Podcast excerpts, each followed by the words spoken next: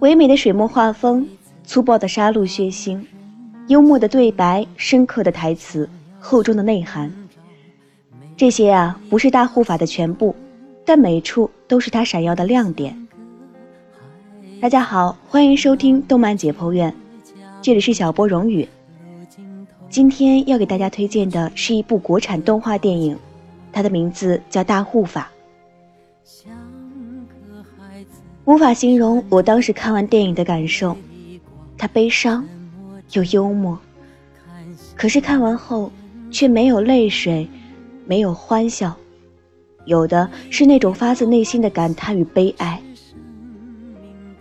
因为国太子痴爱艺术，在父王的反对下毅然离家出走，到了一个不为人知的偏僻小镇。小镇里的人样貌奇异。他们对外人不说话，不友好，对压迫不反抗，不愤懑，像一只只除了恐惧外没有丝毫感情的行尸走肉。他们中间流传着可怕的传染病，得病者身上会长出像诅咒一般的毒蘑菇，所以每每有得病的人，都会被执法者无情枪决，尸体抛下山脚。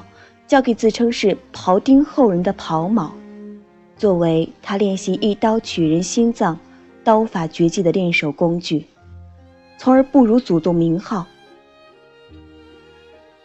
在庞某和小镇掌控者欧阳吉安的眼里，这些花生人犹如畜生侏罗，赚钱练刀的工具。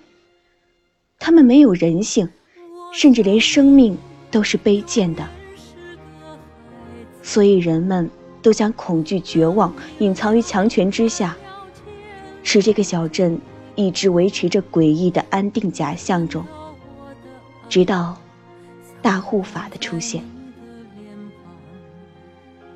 有人说，这个电影讲的是两个故事，一个是，在一个偏僻的村庄里，有一群被压迫至麻木的人们，他们被统治者欧阳吉安所欺骗和蒙蔽。由于两个外来人的介入，他们开始觉醒和反抗，并最终推倒强权，获得自由和解放的圆满故事。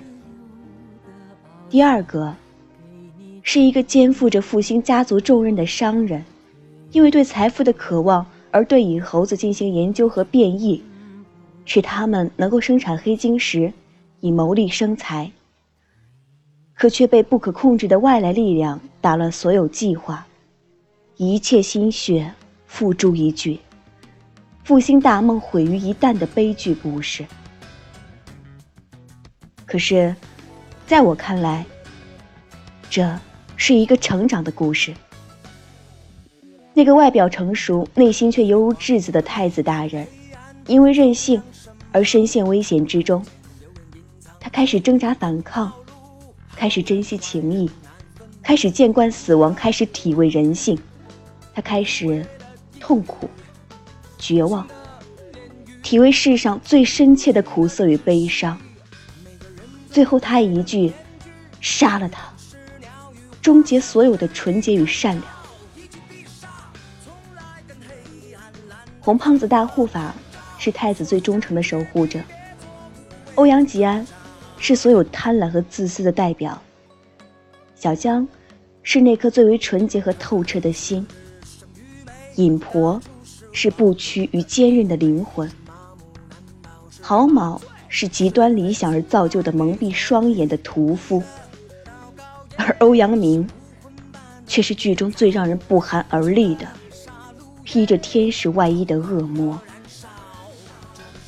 他小小年纪却老谋深算，两面三刀的在阴暗与纯真中转换自如。他嘴里吐露着冷漠和肮脏的欲望。却用着最理所当然的纯洁做外表。他说：“你只是听到小孩子说这种话，你不习惯罢了。”当恐惧开始蔓延，是否只有血腥才能将其平复？